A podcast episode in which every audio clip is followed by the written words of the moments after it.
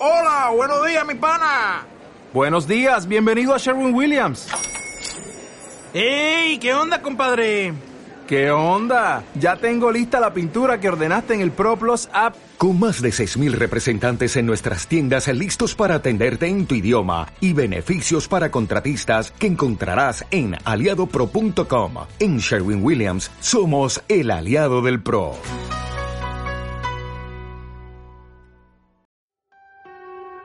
Bienvenidos a nuestro podcast Mientras los niños duermen. Soy Stephanie Sánchez y seguimos con la serie Inspira, con la idea de escuchar a mujeres inspiradoras que nos puedan traer una buena bocanada de aire a nuestra vida espiritual. Nos viene bien respirar y coger aire, sobre todo en este verano tan caluroso y extraño que estamos viviendo. La idea es inspirar profundo llenar los pulmones de perspectiva divina y luego, después de recibir, proyectar hacia afuera y traer ese aire fresco a otras mujeres, para que así entre todas nos vayamos trayendo aliento y pasión en nuestro caminar con Jesús.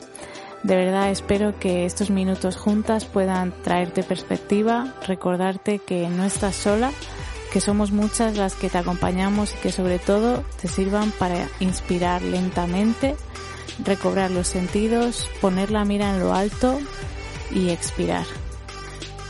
Bueno, y nuestra invitada de hoy es muy especial, es Ana Jiménez. Voy a presentarla. Ella es nacida en Barcelona y residente en Madrid desde hace 19 años.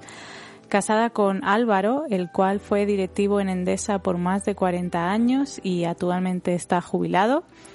Ana y su marido Álvaro son miembros de Amistad Cristiana en Madrid y Ana es contable de profesión, la cual ejerció durante 15 años en operación movilización y después en su iglesia actual.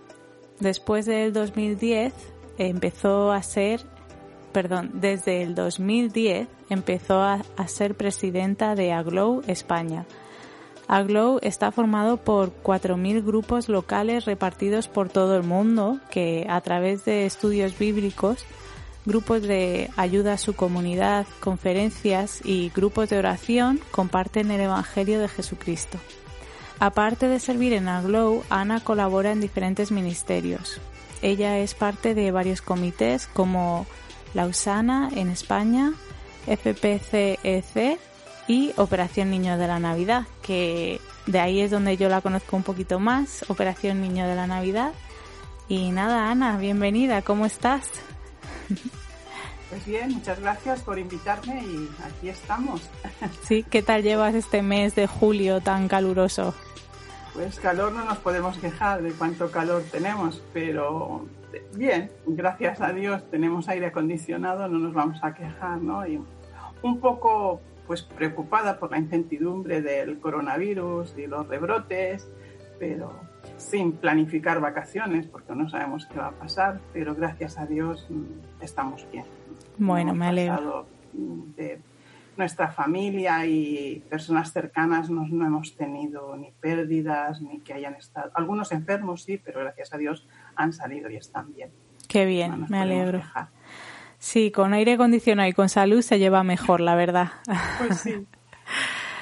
Bueno, cuéntame, tú llevas muchos años en el ministerio. ¿Cómo te llamó el Señor a servirle?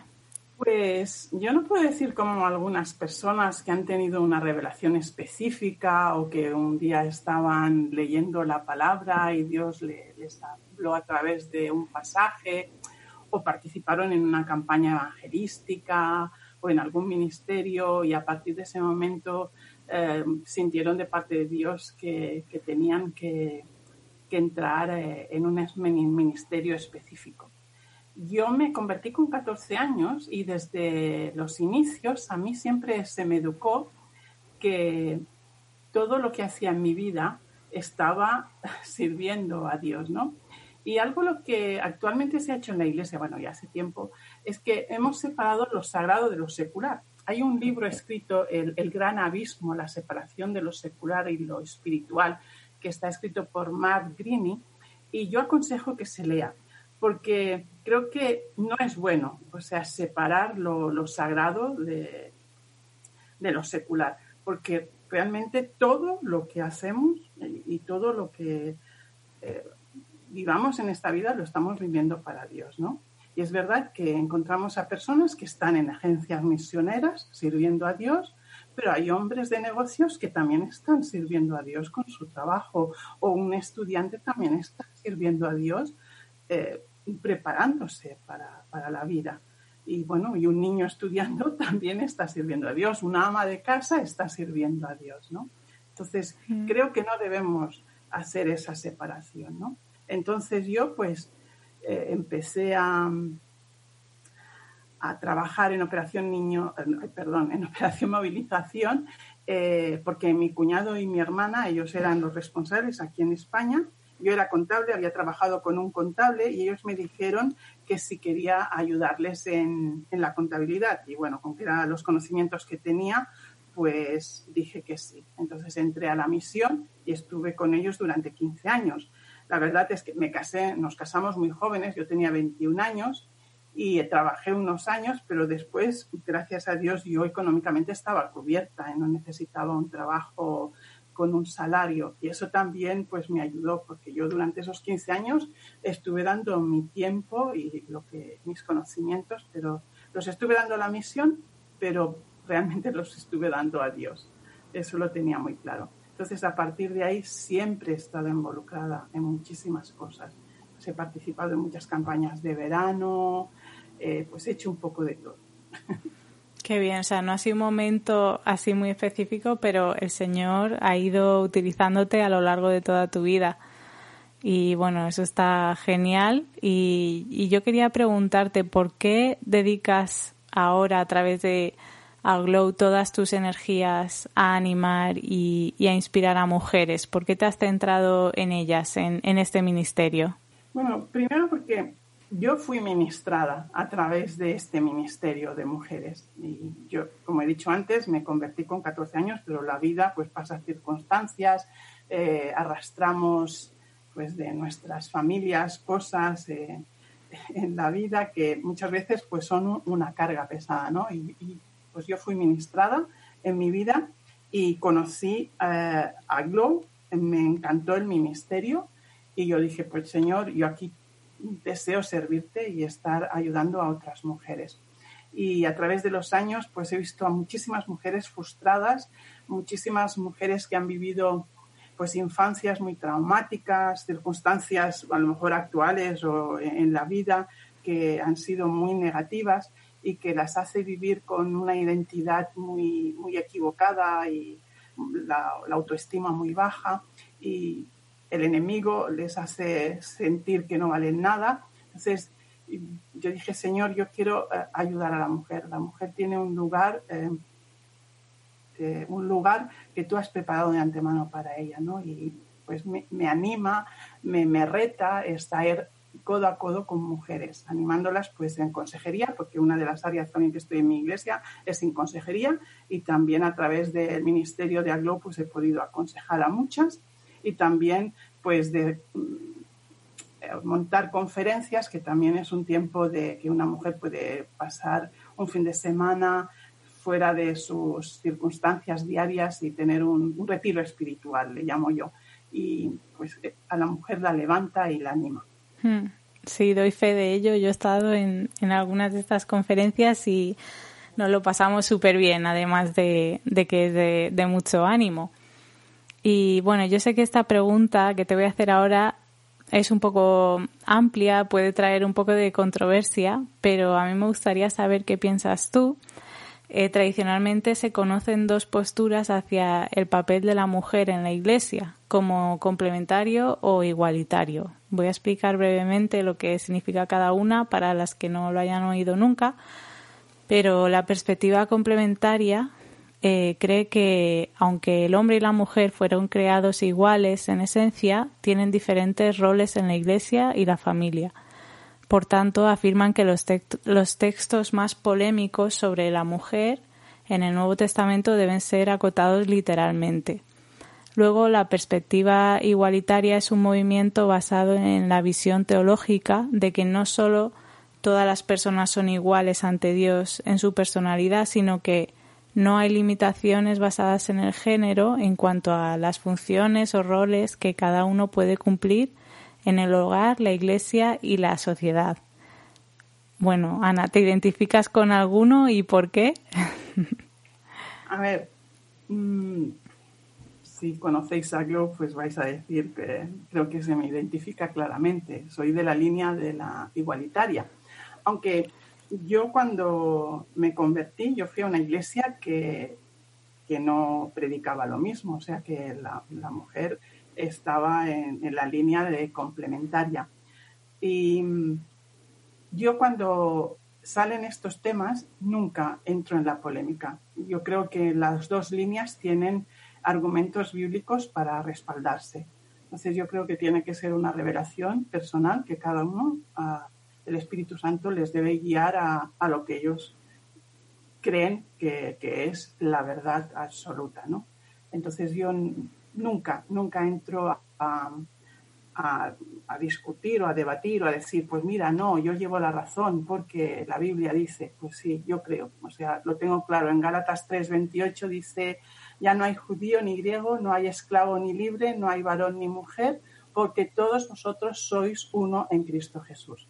Yo lo tengo claro que, que Jesús nos mira, Dios nos mira y nos ve como uno en Cristo Jesús. ¿Que hay diferencias entre hombres y mujeres? Evidentemente que hay diferencias pero no creo que haya diferencias intelectuales ni diferencias en trabajo. Eh, lo que sí que creo que, que, debemos hablar muchas veces, actualmente se habla mucho de un feminismo, yo no creo en el feminismo radical, estoy en contra, pero creo que sí que hay un feminismo, un feminismo que, que asusta esa palabra feminismo, feminista, porque realmente eh, el feminismo radical parece que nos queremos cargar a los hombres y que los hombres sean mujeres y las mujeres sean hombres. Esta no es la realidad.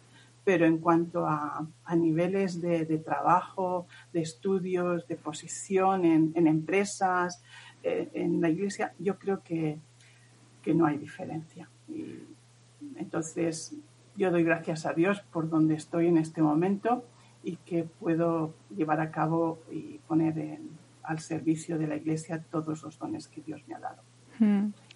Eh, estos días leía de un, misionero, y yo digo, ¿cómo, gracias a Dios, cómo ha avanzado la iglesia, porque eh, no sé si habéis leído acerca de Duncan Campbell, este, él fue un, misionero en, Escocia, y predicó en las, en las Islas Hébridas, y hubo una época que él empezaba a predicar el Evangelio y la gente caía al suelo eh, de rodillas arrepintiéndose de sus pecados. Entonces se hizo famoso en, su época y, pastores de Londres le invitaron y le dijeron, venga y explíquenos, explíquenos qué está pasando en, en Escocia. Y él empezó pues a, explicar poquito, no profundizó mucho. Entonces uno de los líderes principales le dijo, eh, ¿por qué no nos habla más profundamente de lo que está pasando en Escocia? Y él dijo, porque a lo mejor usted, si yo le explico cómo ha llegado este avivamiento, no se lo va a creer. Dije, sí, el, líder eh, en Londres le dijo, sí, por favor, díganos. Dice, antes de llegar nosotros a Escocia a predicar, hubieron mujeres que estuvieron compartiendo el Evangelio con todas esas personas. Dios utilizó a esas mujeres para abrir el camino y nosotros llegamos después y Dios nos utilizó a nosotros, pero la primera labor, la primera siembra fue hecha por mujeres. Y el líder contestó, bueno, si Dios utilizó a una burra, también puede utilizar a una mujer. Y bueno, aunque lo dijo de una manera jocosa, leía, decía, realmente este hombre lo que estaba diciendo es lo mismo que decía Aristóteles. Aristóteles llegó a decir que la mujer era inferior al hombre, pero un poco superior al animal. Y yo dije, yo cuando leía esto pensaba, bueno, Señor, gracias que tú nos ves totalmente diferente. A mí me encanta leer los evangelios y ver a un Jesús que se saltó toda, toda la, lo que socialmente se llevaba en aquel momento. A, ningún hombre en, en, la Palestina de aquel entonces se le ocurriría salir al campo y hablar con una mujer en un pozo. Es que eso estaba prohibidísimo. Y él fue y, se presentó a la mujer samaritana o cuando a una mujer le, perdona sus pecados porque es, prostituta y le dice a los hombres, oye, que tire la primera piedra el que esté libre de pecado. O sea, que en todo momento Jesús viene a alinearnos en el mismo lugar, hombre que mujer. El Señor Jesús. Y eso a mí me, me anima y me alienta. Amén. a mí también. La verdad que en los evangelios tenemos un montón de, casos de Jesús utilizando a mujeres y es maravilloso. Y en la última conferencia de Aglow que estuve en febrero, ¿no? ¿Fue?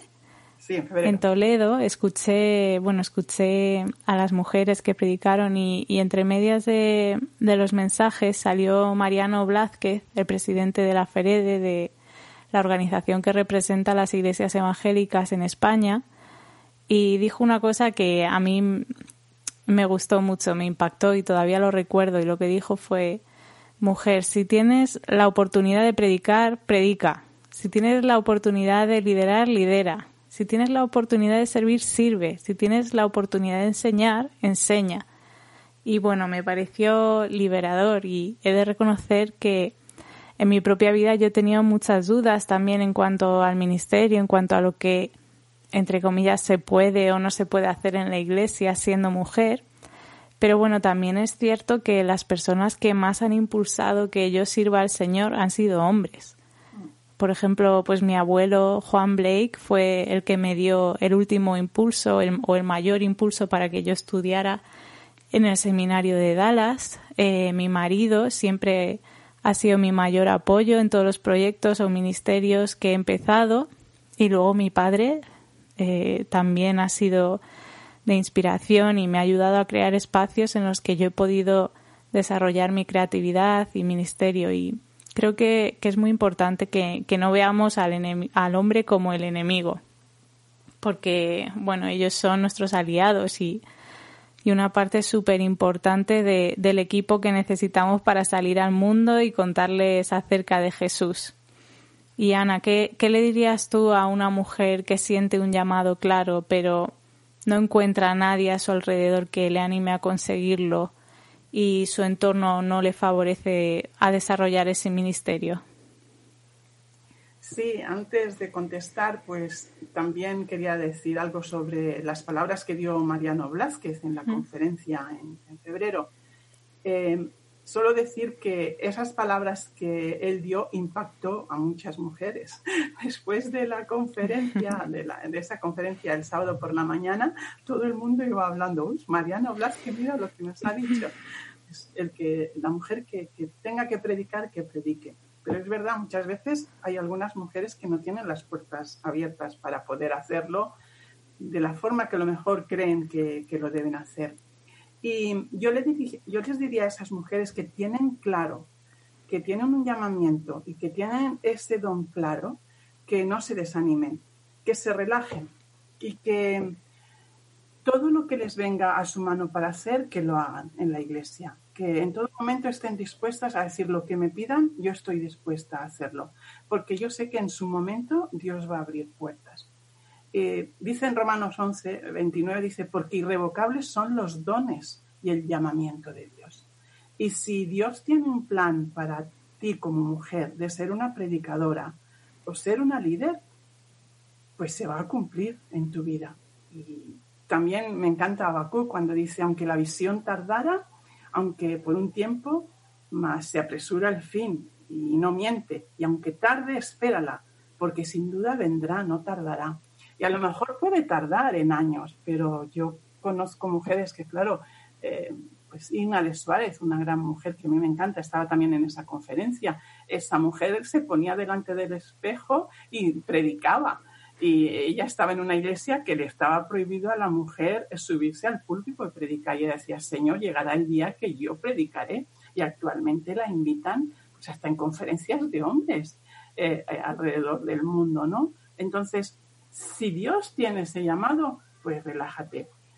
Es posible que pase demasiado tiempo y si, si crees que pasa demasiado tiempo, pues a lo mejor debes sentarte con tus líderes y expresar cómo te sientes y los anhelos de tu corazón. Y, y, si no hay entendimiento, pues a lo mejor sí que debes tomar tus decisiones personales, ¿no? Pero mm, no desde la rebeldía, no desde la crítica, sino decir, pues yo siento esto, este llamamiento claro delante de Dios y creo que, que si no lo hago, no estoy cumpliendo eh, con el llamado para mi vida. Y porque en el Salmo 32 también el salmista dice, Dios te hará entender y te mostrará el camino que debes andar. Y mira, y si es de Dios, Él pone el rompecabezas, lo desmonta y lo pone todas las piezas en su sitio. Y si tú eres una gran predicadora, llegarás a serlo. Y si tú eres llamada a ser líder, llegarás a serlo. Y si tú eres llamada a ser eh, maestra en, cualquier área, en, en un instituto bíblico, llegarás a serlo. Es algo que lo tengo claro, porque yo, donde estoy ahora, lo que he llegado a hacer, de verdad que ni me lo imaginé. Yo, yo creo que en, mi época, por el tipo de vida que llevamos, ni me lo planteé. O sea, yo servía y servía. Y llegó. Y estoy en un lugar que nunca pensé que, llegaría.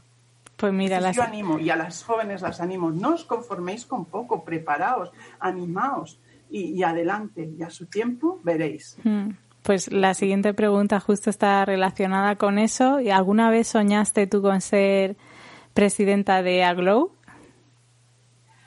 Pues mira que esta pregunta mm, la he meditado en algunas ocasiones y puedo decir que yo no anhelaba tener el cargo de presidenta, pero mm, si analizo, eh, a lo mejor sí que llegué a pensar, pues yo también lo podría hacer. O sea, sí que lo, pude planteármelo, pero puedo deciros que yo vivía tan encantada en el área de trabajo que estaba. Yo era la coordinadora de, eventos y estaba en logística, bueno, estaba en contacto con los hoteles, estaba, estaba, en toda la parte de inscripciones, había un equipo, no estaba yo sola.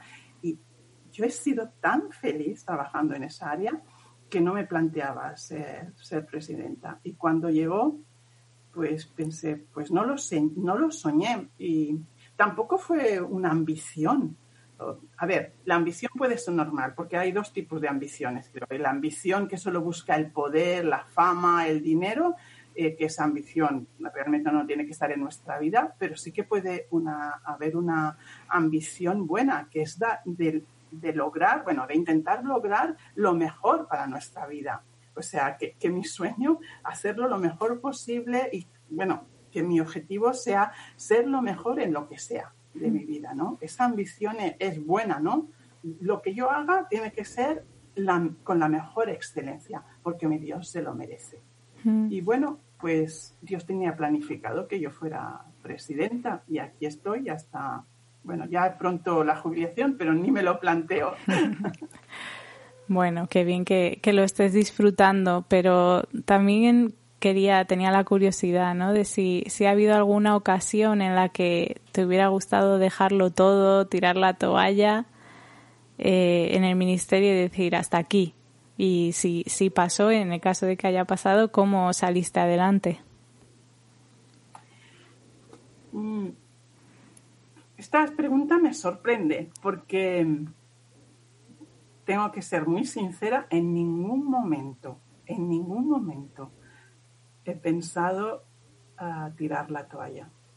No he vivido problemática tan difícil. Claro que he vivido problemas en el ministerio y hemos pasado por dificultades y hemos, hemos pasado por cosas traumáticas pensando en Aglow, pero con ayuda de Dios hemos salido adelante y en ningún momento ni a nivel familiar, con mi esposo siempre he tenido el apoyo. Si en algún momento he pensado no puedo o no sirvo, que no mucho, pero siempre Álvaro ha estado a mi lado apoyándome y diciendo tú puedes, Dios te ha puesto ahí y si Él te ha puesto, te ha dado la capacidad y puedes hacerlo y seguir para adelante.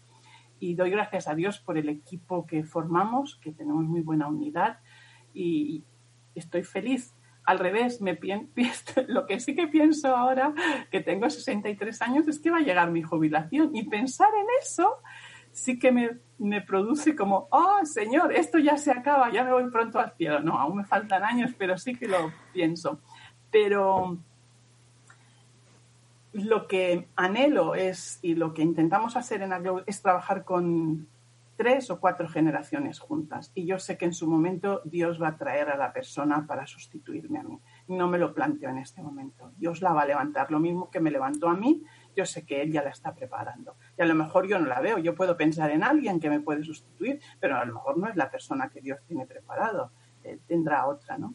Y alguien, una líder de Europa, me dijo, Ana, no te preocupes hablando de este tema, porque ya se está hablando mucho de la transición en este, en este tiempo, de todos los que ya llevamos muchísimos años. Me dice, no te preocupes. Ella ha salido con 70 y algo del, del ministerio. Está en otras cosas, pero como presidenta de Portugal, era la presidenta de Portugal. Y Dios ha traído una, una joven, tiene unos 40 años. Entonces yo digo, pues señora, harás lo mismo en España. Eso sí que lo pienso, pero tirar la toalla en ningún momento. Muy bien, me encanta.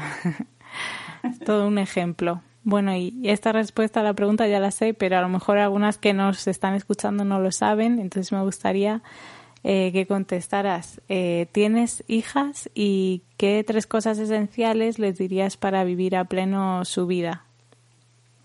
No tengo hijas, no he tenido hijos, eh, con Álvaro, pero sí que tengo muchas hijas espirituales. he tenido sobrinos y he disfrutado mucho de mis sobrinos. También doy gracias a Dios por mi hermana que me, pues, me permitió pues, comprar muñecas, comprar vestiditos para ellos. O sea que mm, puedo decir que no he, no he, tenido ni depresión ni nada por no, no ser ma madre física. Sé que es una de las metas como mujeres, pero Dios es soberano, lo tengo muy claro. Dios ha sido soberano de nuestras vidas y en ningún momento eso me ha causado ni depresión ni desánimo. O sea, lo acepté. En, mi época la adopción no era tan fácil, tampoco los métodos que hay actualmente. Tampoco nos, fuimos a, buscar en la medicina al tener hijos, pues lo teníamos claro, que Dios era soberano y no venían y lo aceptamos bien, ¿no? Y lo llevamos bien. Entonces, tres cosas que yo le puedo decir a una hija espiritual eh, mía es que vive en todo momento mirando a Dios. Y todo lo que hagas, tenlo a Él presente. Tenlo presente en tus estudios, tenlo presente en tu trabajo, tenlo presente en la forma en que te diviertes, porque y todo lo que haces eh, en todos los niveles de tu vida, hazlo para Él y realmente eso trae una satisfacción interna que no se puede comparar con nada. Segundo, prepárate, no te conformes con poco, estudia, estudia y estudia.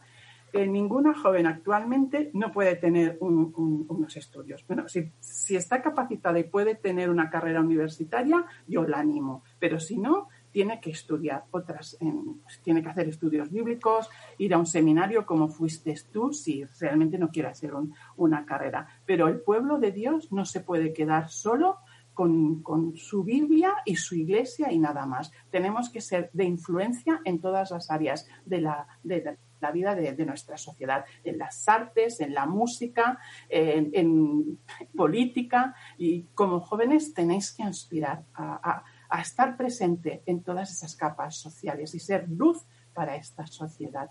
Y, y por último, vive amando a tu prójimo y sirviendo a tu prójimo, porque amando a tu prójimo y sirviendo a tu prójimo, estás amando y sirviendo a Dios no me creo esas personas que me dicen, yo amo mucho a Dios, pero no soporto, no soporto a fulmanito y menganito. Digo, pues entonces te tienes que plantear si realmente amas a Dios, porque si no amas a tu prójimo va a ser difícil que también ames a Dios.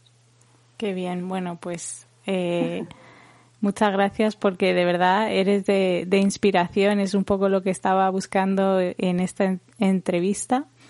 Y para eso queremos también conocerte un poquito más y, preguntarte cosas personales como qué te inspira, qué cosas te inspiran en esta vida. Mira, ante todo me inspira Dios, ¿eh? Dios es el centro de mi vida. Me inspira su palabra, pero también si hago reflexión, me han inspirado mujeres hermosas en mi vida me inspiró una mujer que es mi madre espiritual, Raquel Rey, que la tengo que honrar.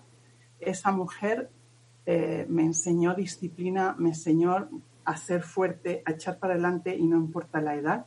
Tiene 88 años y aún está como pastora en su iglesia. Su esposo falleció.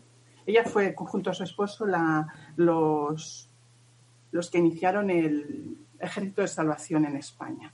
Muchas, si están escuchando, conocerán a Enrique y Raquel Rey. Esa mujer para mí fue fundamental. Esa mujer se postraba conmigo de rodillas clamando a Dios en momentos difíciles de mi vida. Otra mujer que me inspira mucho aún actualmente es mi pastora, eh, Rebeca Jacob. Eh, Rebeca Jacob hubo, hubieron circunstancias en su vida que lo podía haber abandonado todo y estar. Ella es, fue misionera eh, americana, pero ella siguió el llamamiento de Dios a pesar de las circunstancias y ahí, ahí está marcando diferencia en, en, este Madrid, predicando el Evangelio. Y otra mujer, predicadora internacional, Igna de Suárez, esa mujer me cautiva, porque la ves con los años que tiene, yo digo, parece un artista de cine en, en, el púlpito, pero cómo predica, cómo se mete en la palabra, cómo profundiza en la palabra de Dios. Y la ves mujer, eh, le encanta el hogar, le encanta su casa. Yo no soy, total, yo soy totalmente diferente, yo soy más práctica, pero ella te habla de todas las áreas de una mujer y dice, pues parece la mujer 10. Pero bueno, te reta, con su vida y mm. cómo Dios la está utilizando aún actualmente con 74 años que tiene. ¿Y qué cosa o qué actividad te hace sentirte plena, te hace recordar quién eres?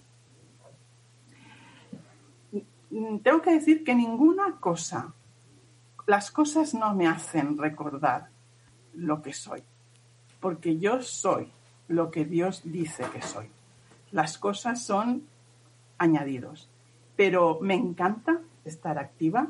Si me conoces, eh, no me importa si tengo que limpiar, no me importa si tengo que ir en el niño de la Navidad y revisar cajas, eh, no me importa dormir en el suelo, no me, ir a una campaña aún ahora, eh, estos días pensaba, pues yo iría a una campaña evangelística y aún digo, Dios mío, no sé si en el sueño para, en el suelo para levantarte, digo, Dios, tú me darías las fuerzas, o sea, porque íbamos a campaña y dormíamos en el suelo y no teníamos ni ducha ni nada, o cuando íbamos a entregar las cajitas con Operación Niño de la Navidad en el desierto, pues no es tan fácil muchas veces para los que tenemos ya una edad, pero me he sentido tan satisfecha de, de hacer todo lo que he hecho que solo puedo decir gracias Dios por, por, ser como soy, por haberme hecho esta pasta y, puedo decir que me siento amada, aceptada y, realizada como mujer.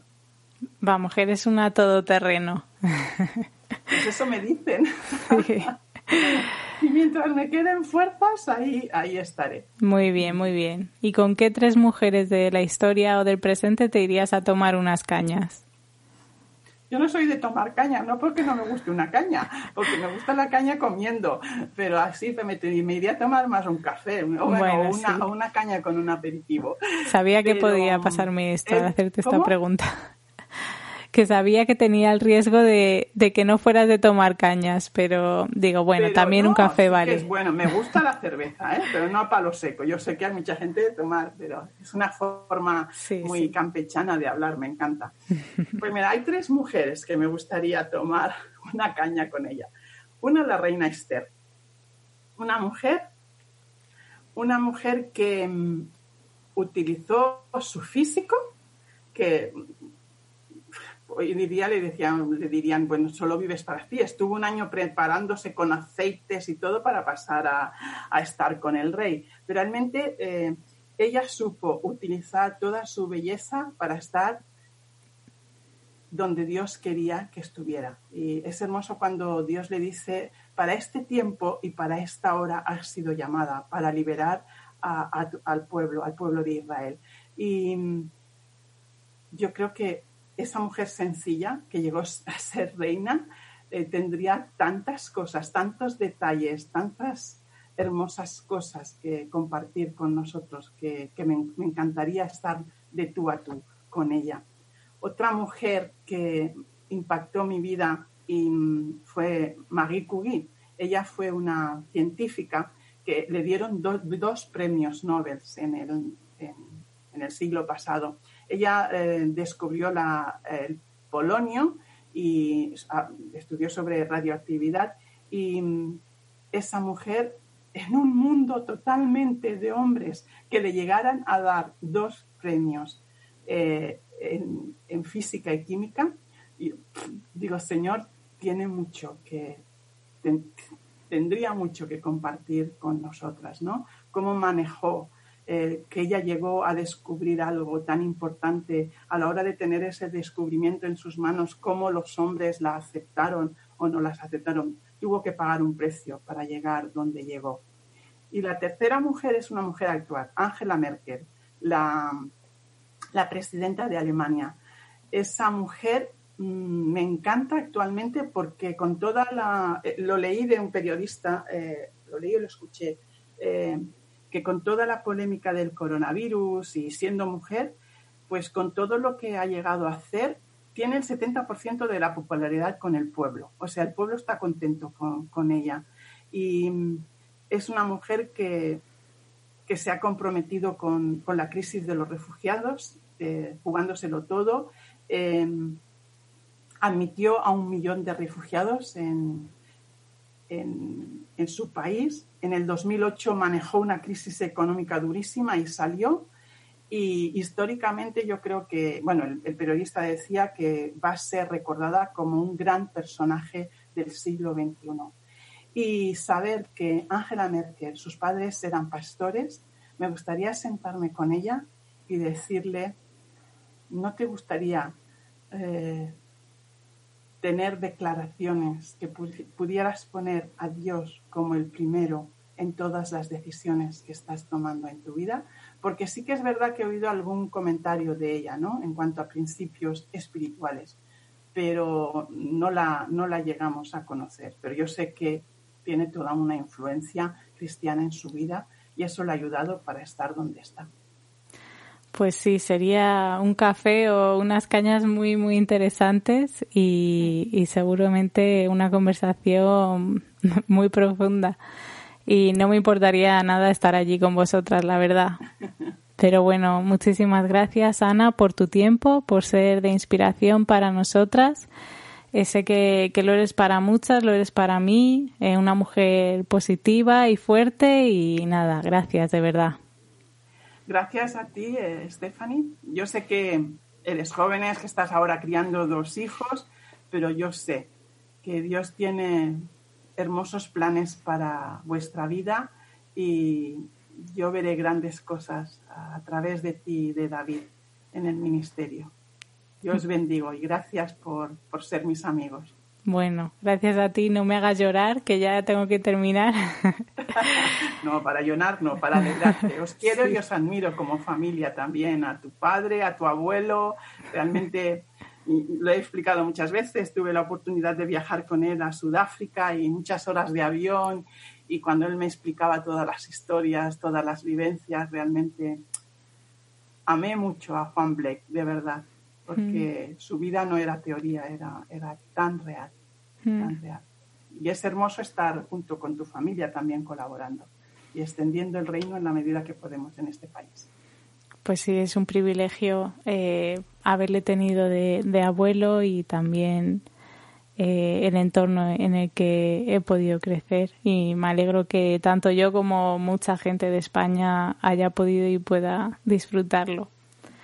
Y bueno, con esto terminamos y también quería dar las gracias a todas y todos los que estáis escuchando. Como conclusión, me gustaría animaros, sobre todo a vosotras, eh, a salir del cascarón. A veces la opción más sencilla, con menos riesgo, es estar en la sombra y no destacar mucho para que nadie nos mire ni pueda ver nuestras capacidades. O a veces puede dar mucho miedo salir de la sombra.